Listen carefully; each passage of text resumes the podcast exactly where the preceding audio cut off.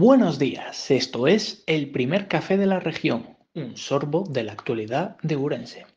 Este lunes, la noticia a destacar habla de la natalidad.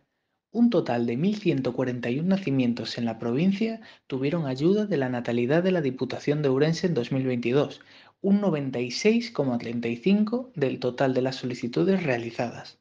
Junto a esta cifra se encuentran los nacimientos de este inicio de 2023, cifra que según el equipo de Madronas del Chugo tuvo un repunte este enero. Continúa siendo noticia en las fiestas de Entroido. Este domingo los cigarrones de Berín y las pantallas de Shinzo fueron los protagonistas gracias al Domingo de Corredoiro. En cuanto a los deportes, el Ourense CF se reubica y vuelve al camino de la victoria con un loco partido contra el Burgos Promesas. Tras lograr remontar, se llevó los tres puntos con un 4-3. Estas son algunas de las noticias más destacadas del periódico de hoy. Para más información pueden consultar la edición impresa o la página web laregion.es.